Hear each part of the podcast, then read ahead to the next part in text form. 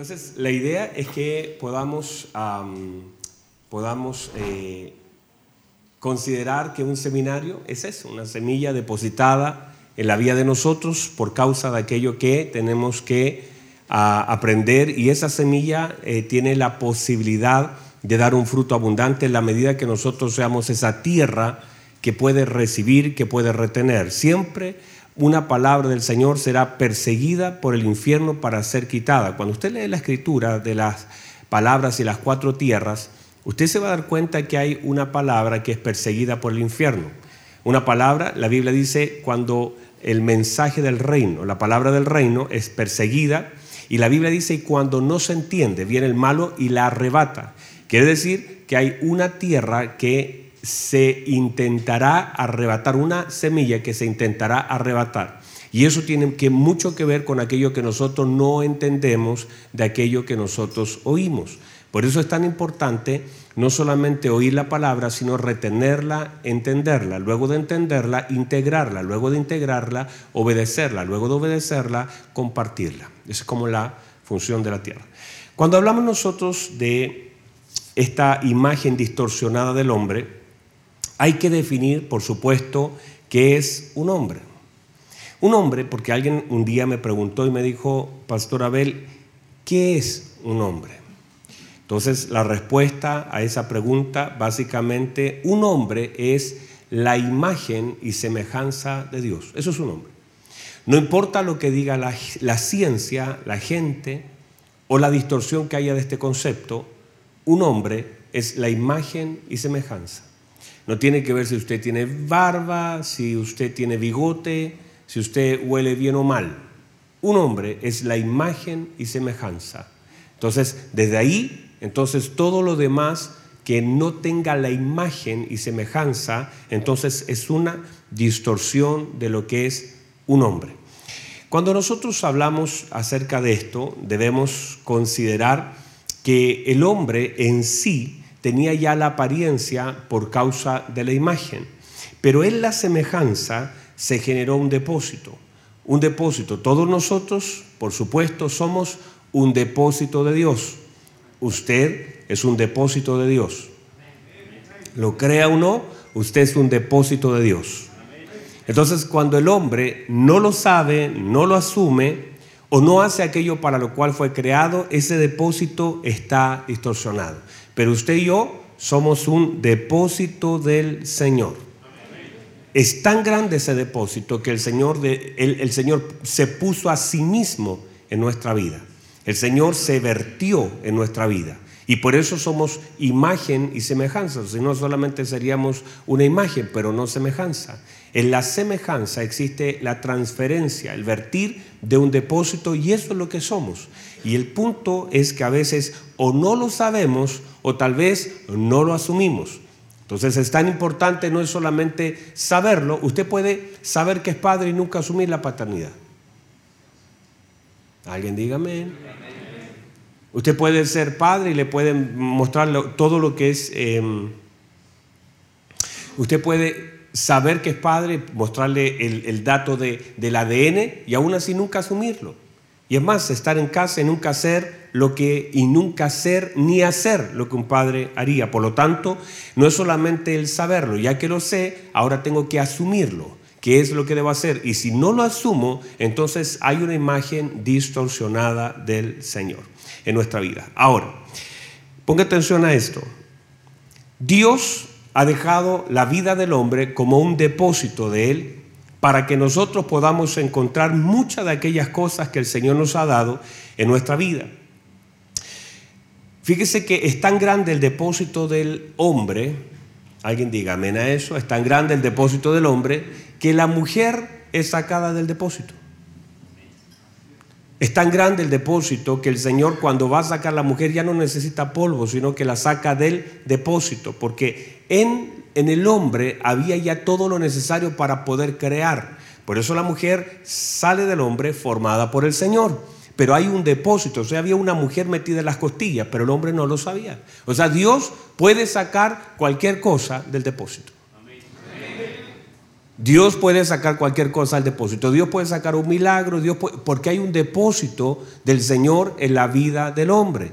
Y cuando el Señor quiere sacar algo, entonces mete su mano y saca del depósito que él mismo ha hecho. Por eso es tan importante que nosotros entendamos la profundidad de aquello que somos y claro, vamos a luchar con todas aquellas cosas que el mundo ha dicho, la distorsión de lo que nuestros padres dijeron, de aquellas cosas que pasan en el trabajo, que de pronto vienen a distorsionar una imagen, porque el diablo es experto en distorsionar las imágenes. Usted va a ver, por ejemplo, en el caso de Moisés, la Biblia dice, en el libro de Hechos 7, 20, 23, por ahí dice, que Moisés era un hombre poderoso en palabra en Egipto. Eso dice la escritura. Era poderoso en palabra, pero dice en Egipto. ¿Por qué? Porque en ese lugar tenía una posición, tenía un vestido, tenía un lugar, era conocido, fue criado en un lugar, entonces había una posición. Ahora cuando él sale de Egipto y pasan 40 años, note que ahora ni siquiera puede hablar y le pregunta al Señor, ¿cómo voy a ir yo? Eso pasó durante 40 años. ¿Cómo 40 años afectaron el, depósito? ¿Cómo 40 años afectaron la mentalidad? ¿Cómo 40 años afectaron el lenguaje en la vida de Moisés a tal punto que luego se vuelve un tartamudo, que ya dice ya no sé hablar? Pero si la Biblia dice que era un hombre poderoso en palabra y que es la característica que se nombra de Moisés en el libro de los Hechos que era un hombre poderoso en palabra, y él ahora la excusa que usa para no ir es que tiene problemas para hablar. Y eso es por qué, porque el efecto del desierto, del destierro, de los errores, el efecto de estar en el lugar equivocado, de todas las cosas que él tuvo que asimilar, de las cosas que él creyó que ya no eran, que ya no iban a funcionar, que ya estaba todo roto, entonces ahora eso le afectó la mente. Al afectar la mente, entonces condiciona lo que él dice. Por supuesto, cuando nosotros vemos que de la abundancia del corazón habla la boca, una vez se afecta el corazón, se afecta lo que se dice. Entonces, mucho de lo que ustedes dicen simplemente manifiesta lo que hay en el corazón. Entonces, a veces, por ejemplo, estamos en un trabajo puntualmente donde está afectado nuestro orgullo, por ejemplo. Hay muchos hermanos que han venido de otros lugares, de otros países y que tienen títulos universitarios, pero terminan haciendo algo que nunca pensaron hacer, no porque no sean capaces, no porque no tengan habilidades, no porque no hayan estudiado, sino porque les tocó temporalmente hacer algo que ellos nunca pensaron hacer, pero a veces lo que hacemos afecta lo que pensamos de aquello que somos. ¿Lo vuelvo a decir? O sea, a veces lo que nosotros hacemos puede terminar afectando la idea de aquello que nosotros somos. Y por eso, por ejemplo, hay pastores, inclusive ministros, hombres del Señor, que de pronto empiezan a medirse en forma equivocada. Se miden de afuera hacia adentro. Entonces se habla de pastores de iglesias grandes, se habla de pastores de iglesias pequeñas. Entonces empiezas a medir cuánta gente tienes para definir dónde estás tú. Y en base a eso sientes que es una influencia. Si uno pudiera comparar y si el Señor Jesucristo hubiese medido así, teniendo 12 discípulos, tal vez muchos de los pastores tienen más que 12. Pero la medida nunca se hace desde afuera hacia adentro, la medida es desde adentro hacia afuera. Santo Dios, la medida de adentro hacia afuera, por lo tanto no existe eso, solamente eso puede afectar la idea de aquello que creemos que puede ser, pero no es. O sea, la verdad es que el hombre debe medirse hacia adentro, esa es la medida correcta, no hacia afuera. Por eso nosotros no pastoreamos iglesia pequeña, nosotros pastoreamos la iglesia de Cristo. No tiene que ver con cuánta gente hay. Alguien podría tener 100 personas irrelevantes en la iglesia o tener dos personas trascendentes en ella. Y eso no tiene que ver con la cantidad de personas. Recordemos que cuando el Señor ora, dice Señor, yo oro para que ellos sean mil. Yo oro para que sean cinco mil. No, el Señor ora para que ellos sean uno. La tarea entonces es que seamos uno. ¿Cuántos son en la iglesia? Cuando usted diga uno, ah, hermanos, habremos cumplido la tarea. Alguien diga amén. Cuando seamos uno, habremos cumplido la tarea.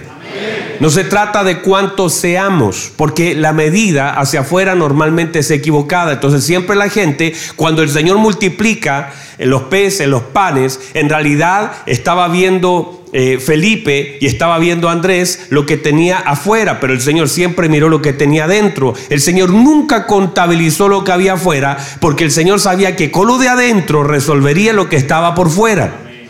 O sea, esa es la medida correcta. ¿Cómo nosotros podemos cambiarlo de afuera por el depósito que ya tenemos dentro. O sea, nosotros tenemos a Cristo y eso no es para animarlo, para que usted se motive, eso es para que usted sepa lo que usted tiene. Si usted tiene a Cristo, lo tiene todo, porque el depósito, eso es lo más importante. Ese depósito define quién es usted, lo que usted puede hacer, lo que usted tiene y lo que usted puede vencer por fuera. Por eso cuando David, mire, usted va a ver, David se enfrenta a Goliat y todo el relato habla de un un Goliat de afuera, un Goliat de cuánto mide, cuánto pesa, eso es externo. Pero David no mide eso, David se mide por dentro. Y cuando uno empieza a medirse hacia adentro, lo que uno tiene, entonces se da cuenta que es irrelevante lo que uno enfrenta. Porque uno cuando, yo no sé si hay alguien acá, pero cuando uno define lo que uno tiene, se hace irrelevante lo que... Por eso hay gente que de pronto puede catalogar problemas y decir yo tengo un gran problema. Ese gran problema está definido por lo que medimos hacia afuera.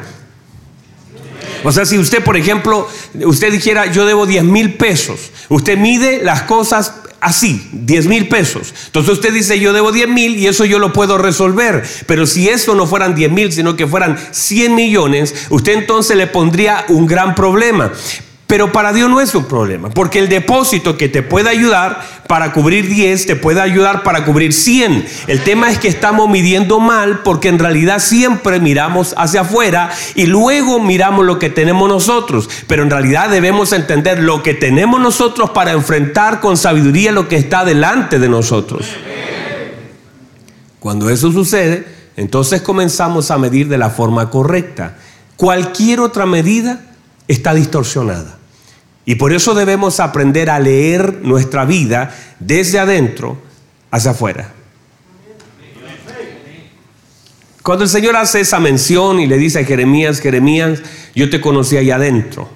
Porque es tan importante que tengamos conocimiento de aquello que el Señor ya sabe que vamos a enfrentar y para eso nos da las cosas que tenemos para enfrentar aquellas cosas que hemos de vivir que no son una sorpresa para Dios. O sea, usted está ungido para enfrentar aquellas cosas que vive. Por lo tanto, no debe reclamar, debe buscar. Debe buscar las herramientas que el Señor les ha dado para enfrentar aquellas cosas que están afuera. No debe reclamar por lo que vive, sino buscar lo que tiene. Alguien dígame, por favor. No reclame por lo que vive, busque lo que tiene. Cuando el Señor vino a su vida no, no dejó nada afuera, todo está ahí adentro. Usted recibió al Señor, dice más a todos los que le recibieron. Usted ya le recibió en casa. ¿Cómo voy a buscar algo afuera? ¿Cómo voy a estar buscando afuera si ahora lo tengo adentro? Y cuando el Señor entró, no dejó la paz afuera, no dejó el gozo, no dejó la provisión, no dejó la paternidad, no dejó nada afuera. Él se metió con todo adentro. Entonces el depósito de nosotros es tan grande que algo puede salir de nosotros y el Señor puede seguir sacando. El Señor saca a Eva para mostrar el depósito que había en Adán. O sea, lo que el Señor puede sacar de usted son naciones. De ti, dice el Señor Abraham, de ti sacaré naciones. En ti dice, serán benditas todas las familias de la tierra. Quiere decir que en, en Abraham, porque míreme por favor, cuando el Señor quiere resolver un problema de maldición en la tierra, lo resuelve bendiciendo a un hombre. Cuando el Señor quiere resolver un rollo de miles de años de gobiernos para poder bendecir una tierra, tiene que bendecir a un hombre y ese hombre todo lo que carga, todo lo que él tiene en ti, dice, serán benditas todas las naciones de la tierra y serás bendición. Por lo tanto, voy a resolver el problema de la maldición con la bendición que te voy a poner dentro. Y ahora que tienes la bendición mía, entonces vas a resolver un problema de afuera. En ti serán benditas. Y ahora lo ve con claridad Abraham y se da cuenta que la bendición nunca fue Isaac. Por eso la Biblia dice que, eh, que Abraham vio el día del Señor y se gozó. Porque Abraham no estaba viendo a Isaac, estaba viendo a Jesús. El problema entonces de la maldición se resuelve con la paternidad el Señor haciendo a Abraham padre y haciendo un depósito en la vida de él para que en él las familias fueran bendecidas. Pero ya fue depositada la bendición de Dios. Mire, la bendición de Dios en la vida de Abraham fue la bendición para todas las familias de la tierra. Quiere decir que un hombre bendecido... Eso quiere decir que un hombre que alcance la bendición de Dios puede alcanzar a generaciones el Señor no tiene que volver a bendecir a nadie porque el depósito alcanza para Abraham, para Isaac, para Jacob, para los patriarcas, para los profetas. A partir de un hombre bendecido, todas las generaciones, el depósito es tan grande que sigue el pacto. Por eso el Señor cuando va a sanar a aquella mujer que estaba encorvada, dice, ella está bajo el pacto, hay un depósito, hay una bendición en Abraham y esa bendición alcanza a esta mujer porque el depósito no se pierde, el depósito se multiplica multiplica. Entonces uno tiene que ver que somos un depósito del Señor y usted al tener a Cristo, y Hebreo lo dice, estamos en un mejor pacto, en un mayor pacto. Yo no sé si hay alguien acá, pero... Muy bien. Entonces, el hombre tiene un gran depósito que no lo sepa o no lo asuma, no, no quiere decir que no lo tenga. Yo puedo tener algo y no saberlo usar. O puedo no saber que lo tengo. El problema es, ya de nosotros. Y por eso el, apóstol, el apóstol Pablo, nos comienza a hablar de la importancia del entendimiento para poder conocer los depósitos del Señor en nuestra vida. Porque en realidad lo único que hace el Señor en este tiempo es mostrarnos por su espíritu aquello que nosotros tenemos. Y lo que hace una capacitación como esta es eh, eh, mostrarnos el cómo usar el depósito que el Señor por su gracia ya nos ha hecho y que el Espíritu Santo nos ha revelado que tenemos.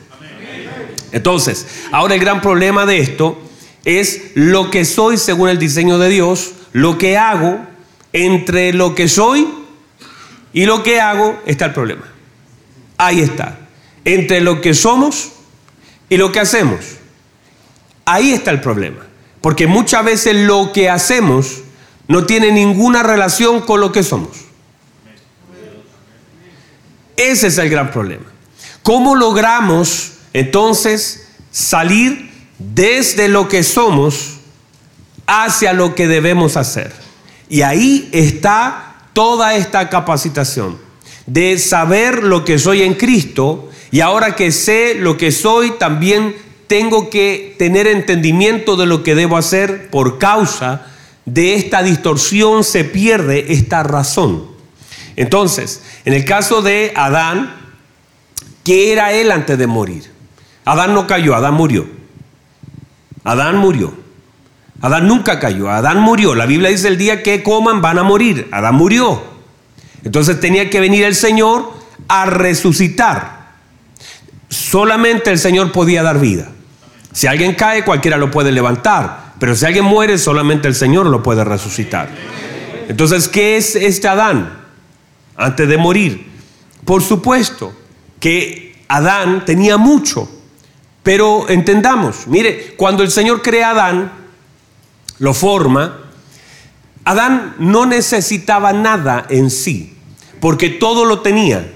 La mujer no es un regalo para Adán. No vaya a pensar que la mujer es un regalo para Adán. La mujer no es un regalo, en ningún caso. O sea, Adán ya estaba pleno en sí, porque tenía el Señor y había sido formado con todas las capacidades. Sin embargo, entendamos que lo que es lo que hace el Señor es sumarle más de aquello que él ya es. Por eso no, la mujer no es, no es el regalo, no en ningún caso, no es un regalo, no es eh, esto te falta, esto te sumo, no. Es entender, mire por favor, Adán, Dios no divide a Adán, Dios multiplica a Adán. Y cuando crea a ambos, la Biblia dice que a ambos le da la orden. Mire por favor. Y, y de hecho la Biblia dice en Génesis 5.2, dice, y llamó el nombre de ellos Adán. El nombre de ellos era Adán. O sea, Dios decía Adán y ¿quién venía? Ambos. Porque el nombre de ellos era Adán. Así lo dice la escritura. O sea, no había un nombre diferente, había un solo nombre. Usted sabe que el nombre es el Shem, el propósito, el destino, aquello que el Señor puso, esa imagen, ese, ese nombre que solamente el Señor podía cambiar y tomar, el nombre era Adán. Y los creó, mire lo que dice Génesis 1.27, entremos en esto. Y creó Dios al hombre, a su imagen, a imagen de Dios los creó. Varón y hembra los creó. Y los bendijo. ¿Verdad que los crea? Los bendice.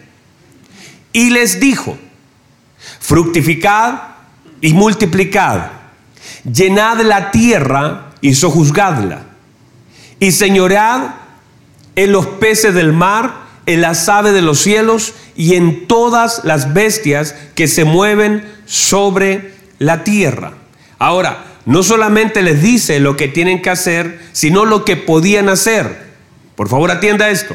Y el orden de las cosas, cuando el Señor habla, habla en orden. Dios siempre transmite las cosas en su orden.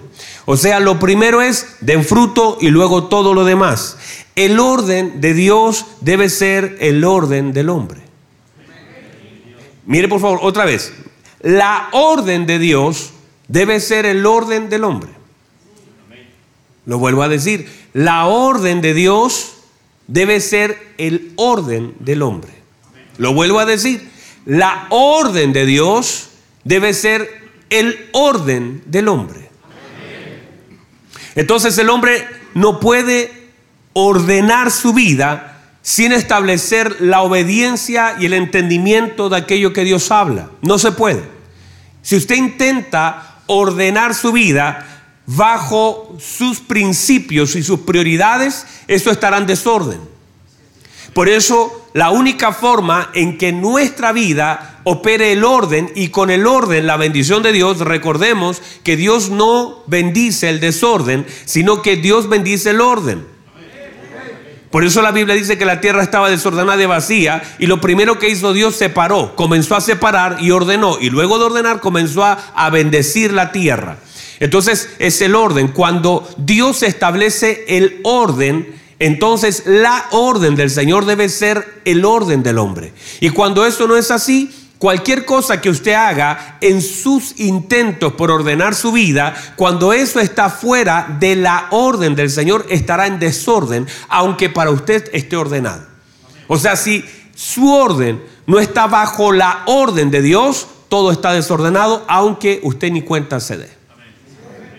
Y por eso hay mucha gente que dice, oiga pastor, pero, pero ¿por qué no me resulta? ¿Por qué no veo al Señor? Porque usted ordenó según sus prioridades y sus principios y no tomó la orden de Dios como el estado de orden de su vida. Cuando Dios habla, comienza a hablar acerca de estas cosas, lo que intenta es poner las cosas según su orden. Por eso cuando el Señor dice, buscad primeramente el reino de Dios y su justicia, la orden de Dios debe ser la prioridad del orden del hombre.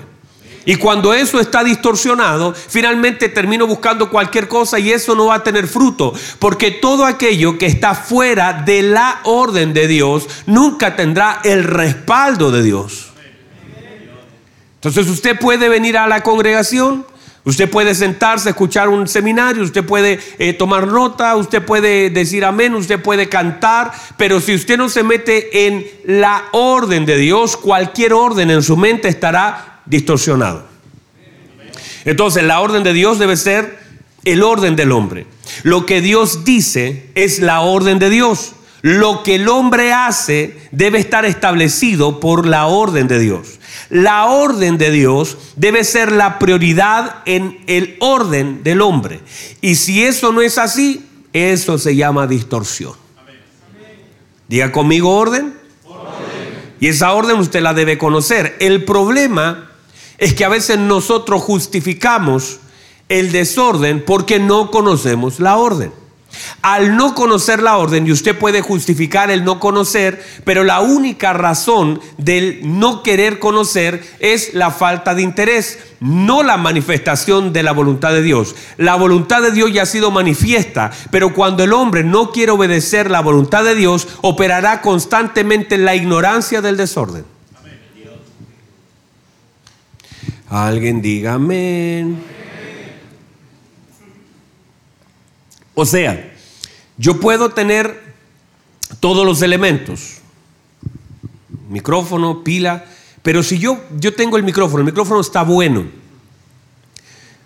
yo puedo tener las pilas cargadas, pero si yo la pongo al otro lado, aunque todos los componentes están bien, solo por el desorden, esto no va a funcionar.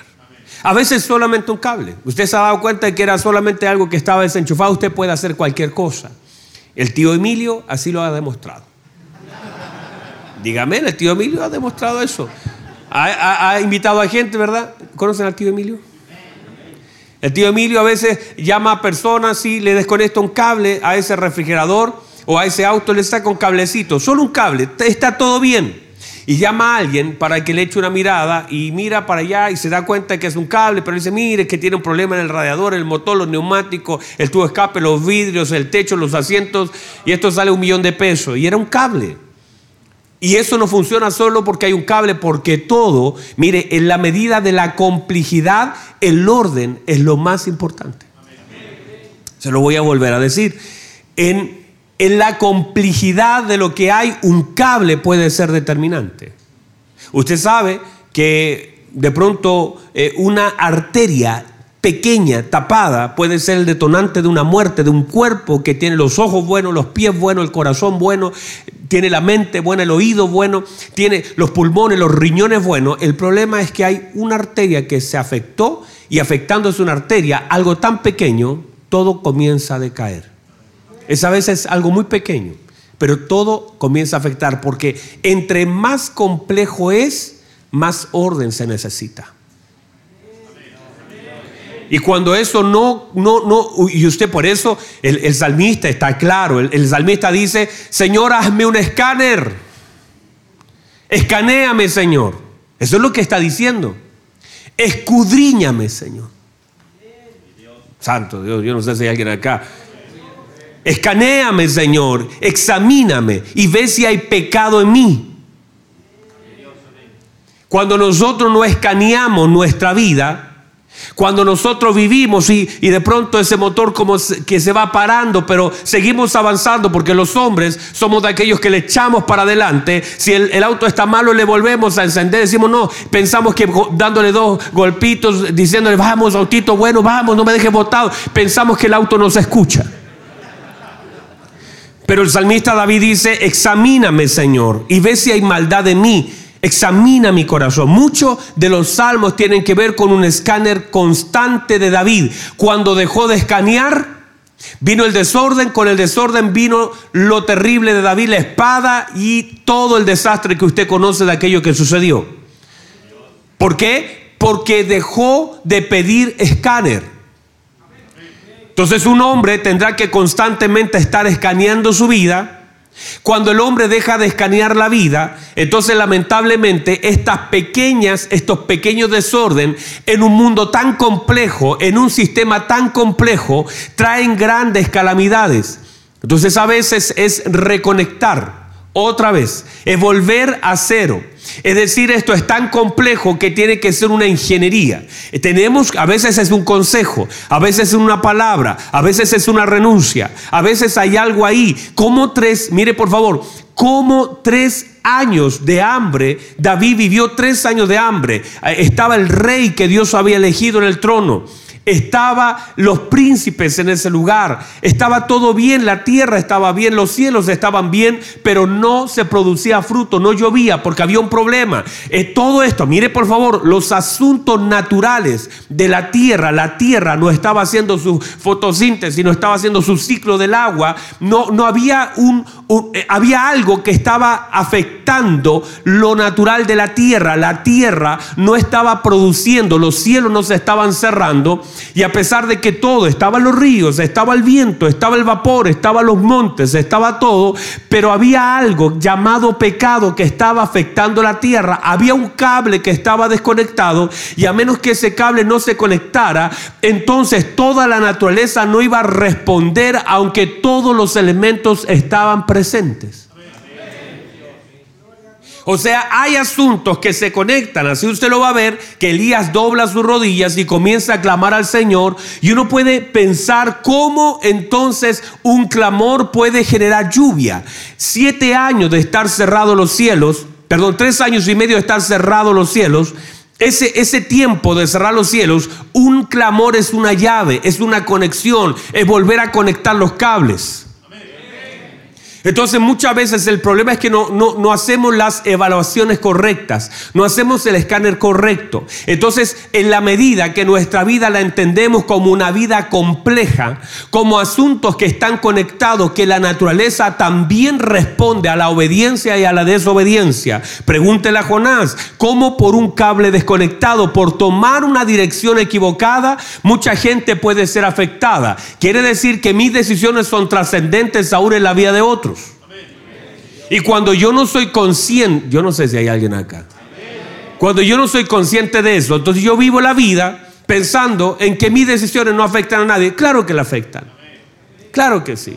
Por eso, en la medida que nuestras, nuestras decisiones sean certeras, la vida de aquellos que nos rodean son bendecidas. Pero hasta que no tenemos ese entendimiento, viviremos la vida como si fuéramos, Dios no sabe, a nadie le importa, esto no afecta. Hasta que entendemos que todas las cosas están conectadas entre sí, que el pecado trae desconexión, que la desobediencia trae desconexión, que hay algunos asuntos de los cuales nosotros llamamos son pequeñas cosas y para Dios no son pequeñas.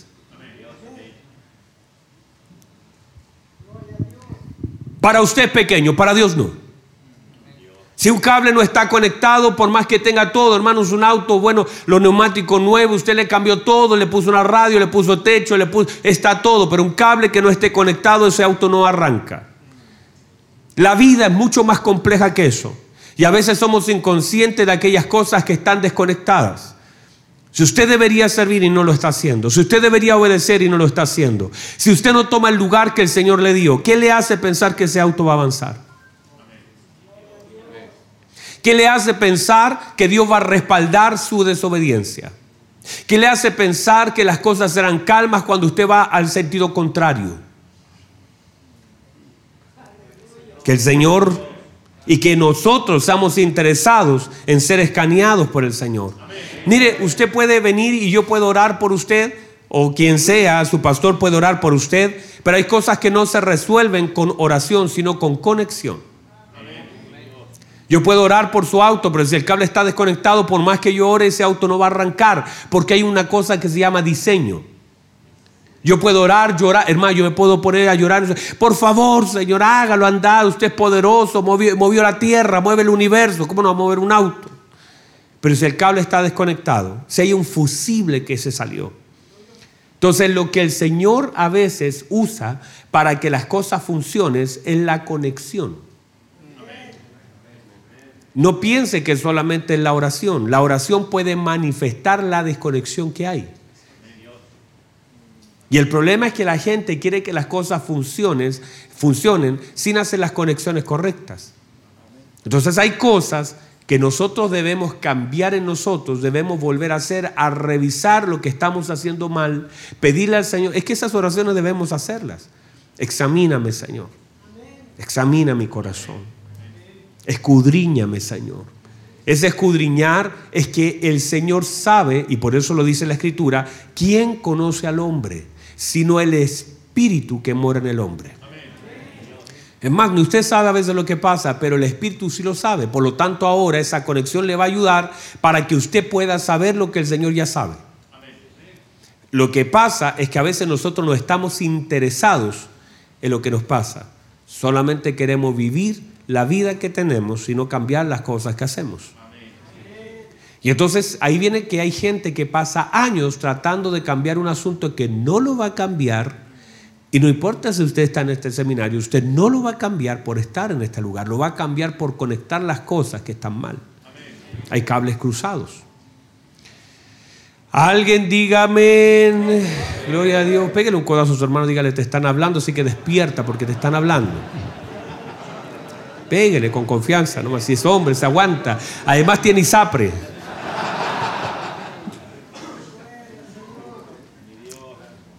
Entonces, la orden de Dios debe ser prioridad para la vida del hombre. ¿Cuánto me queda?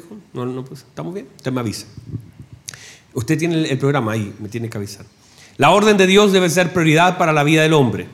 Den fruto, multiplíquese, llene la tierra, ejerzan autoridad, gobierno y dominio. Pero debe gobernarse desde el fruto.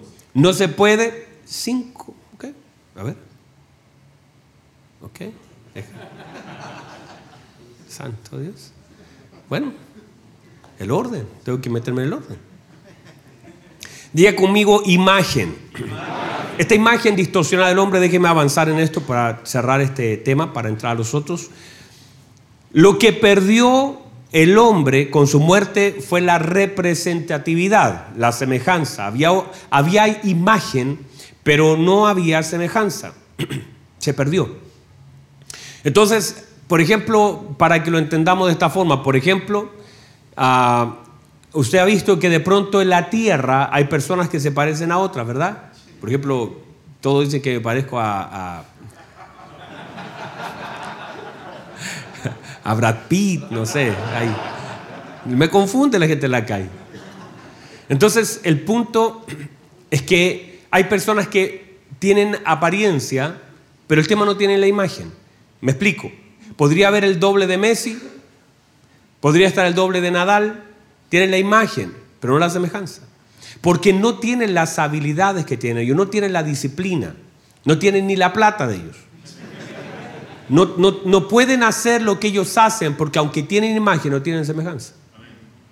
O sea, usted puede buscar al doble de Messi, ¿verdad? De estatura, de cara, de barba, puede parecerse en sus rasgos físicos, tiene la imagen, pero pásele una pelota, no va a ser lo mismo porque tienen imagen, pero no tienen semejanza. El problema es cuando nosotros parecemos, pero no somos.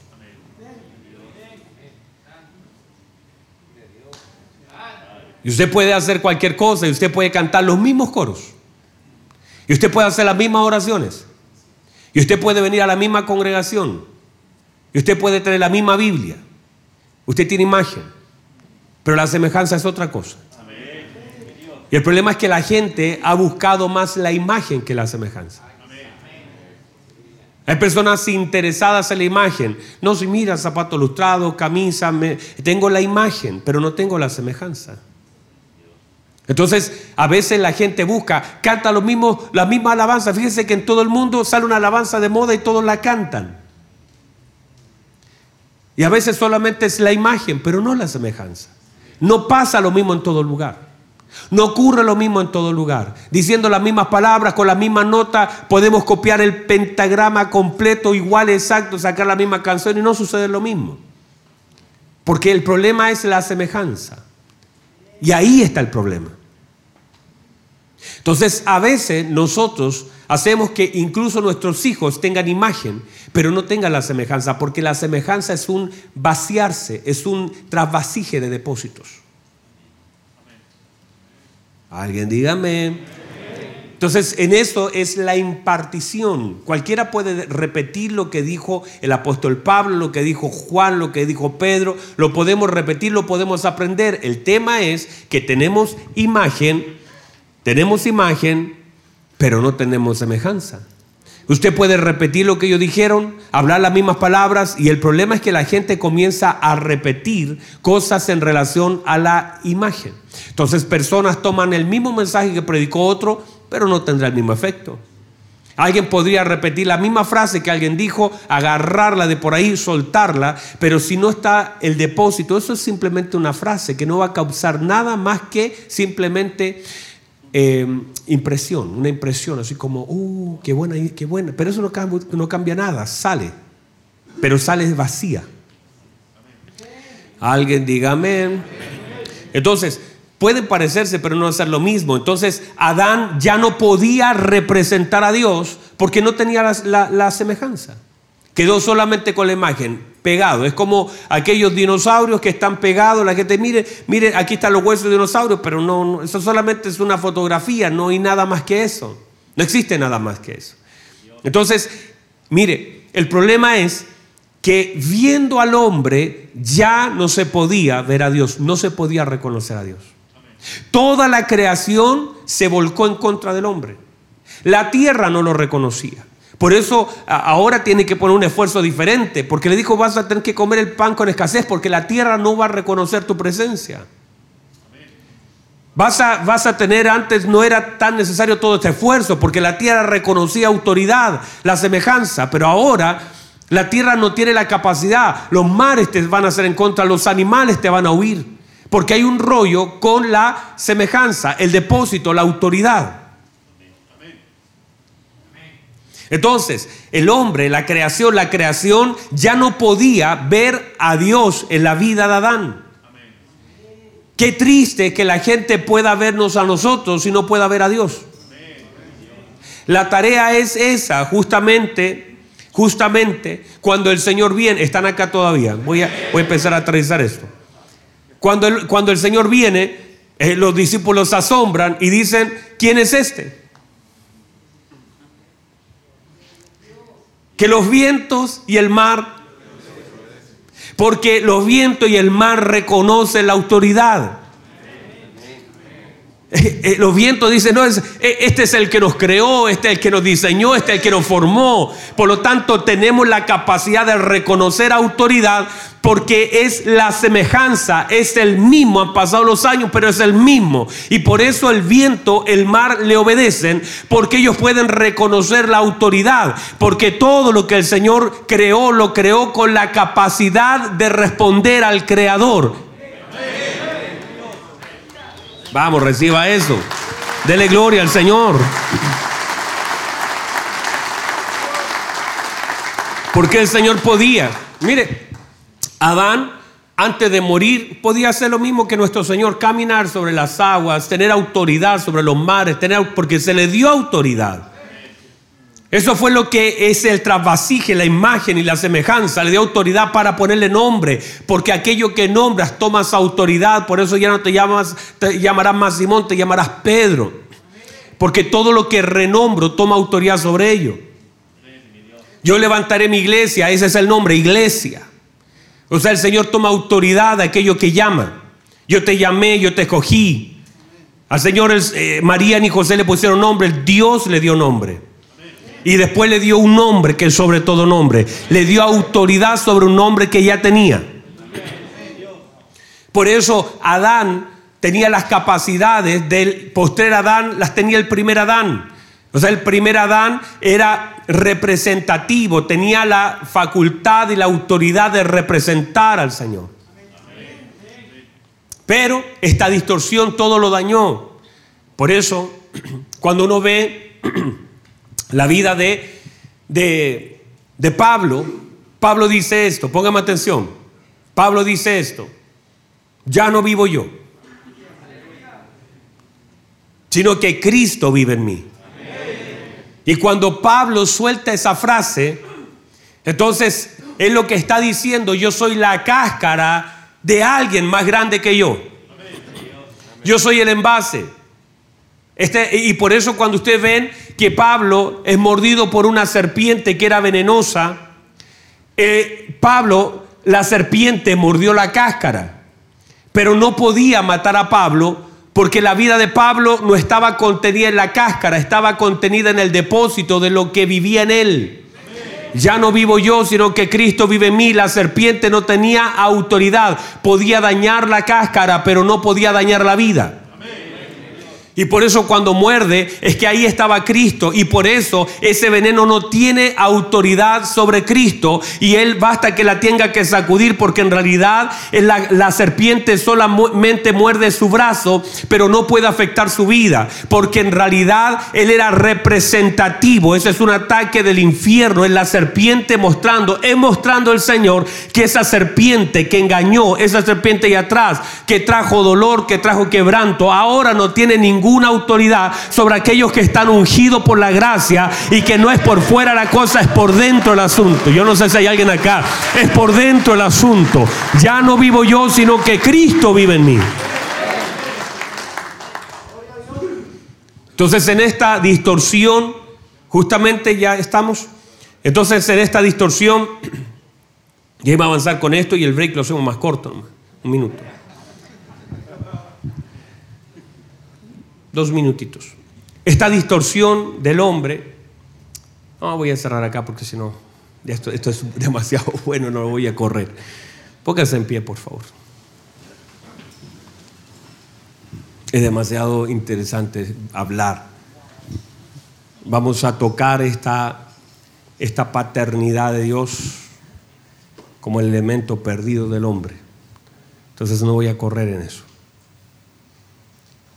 Iglesia amada, hombre del Señor, usted ha venido a este lugar con una razón, para volver a conectar los cables.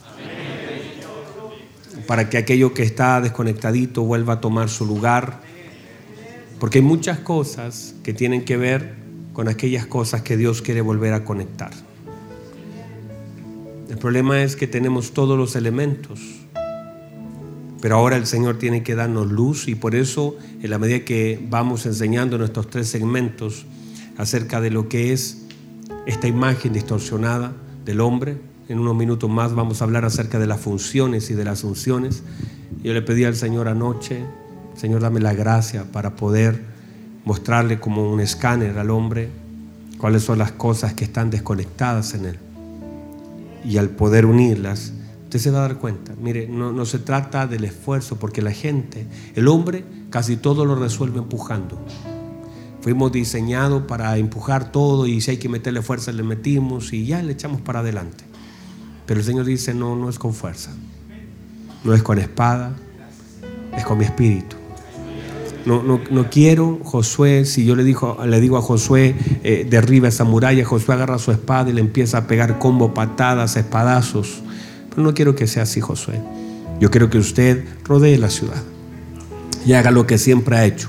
Ha caminado durante 40 años, así que tiene un magíster en caminatas, un doctorado en, en dar vueltas.